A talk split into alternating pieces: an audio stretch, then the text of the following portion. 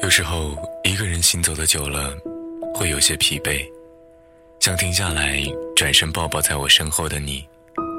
有时候，一个人停留的久了，会有些想念，想找个时间静静聆听你那触碰心底的声音。记录最小的时刻，记录最小的时刻，发现最大的温暖，发现最大的温暖。无论你在哪里，不论你在哪里，一听一听，用声音，用声音。陪伴你左右，陪伴你左右。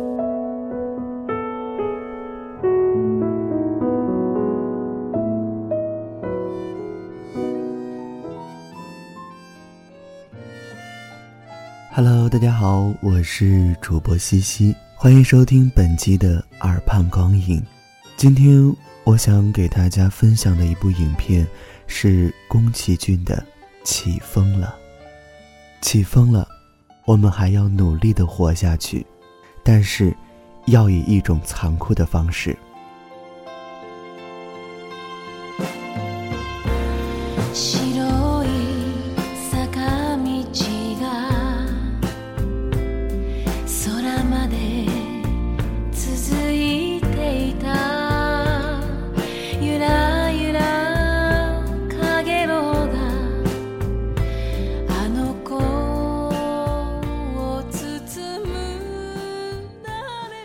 带着伤感的主题曲《飞机云》，却是极其的切合主题。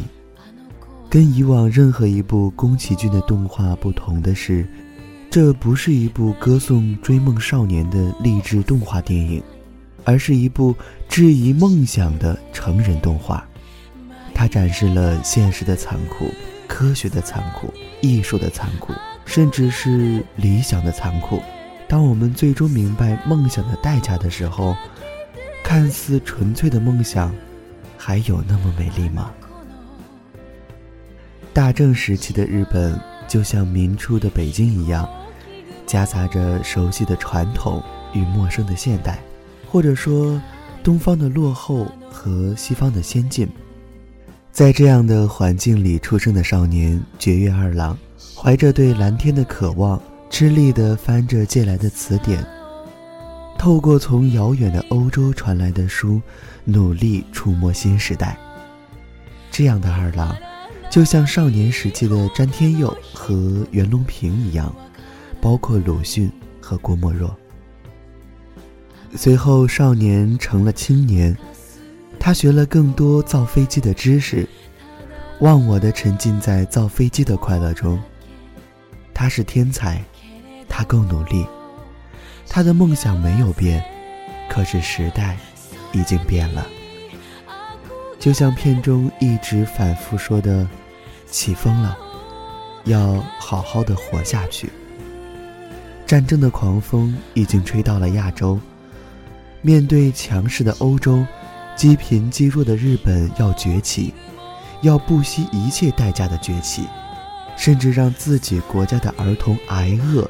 也要拿钱送技师去德国学习技术，一面是国内的饿殍遍野，另一面是自己的国家要花二十年才能赶得上的先进科技。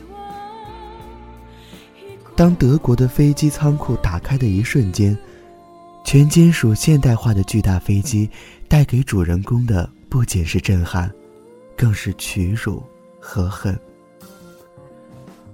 这种屈辱和恨，近代的中国人已经尝过的够多了。坐在德国旅馆里的青年，望着灰蒙蒙的夜，抽着烟说：“德国花二十年得到的技术，我们要花五年得到。”在这个时间点上，面对强大的西方，我们和日本的立场是一样的。然后像每一个时代的青年人一样，青年遇到了心上人。可是爱情的甜蜜，在这样的时空下，也变得艰难而弥足珍贵。女孩身染重病，要到山里的医院去接受治疗，可是主人公身负造飞机的重任，还要被跟踪和监视，甚至可能有生命危险。为了和心爱的人在一起，少女选择忍耐孤独和寒冷，一个人去山里治疗。青年也只能躲在黑川先生的家里，透过明信片和电报，默默地与爱人联系。动荡的年代，有限的生命，青年男女风中残烛般的爱情，一直在飘摇着。每一个时代的天才总是残酷的，他们为了理想忽视亲人、爱人、朋友，变得冷漠。二郎也不例外。当在有金字塔和没有金字塔的世界做出选择时，他不加思考地选择了前者。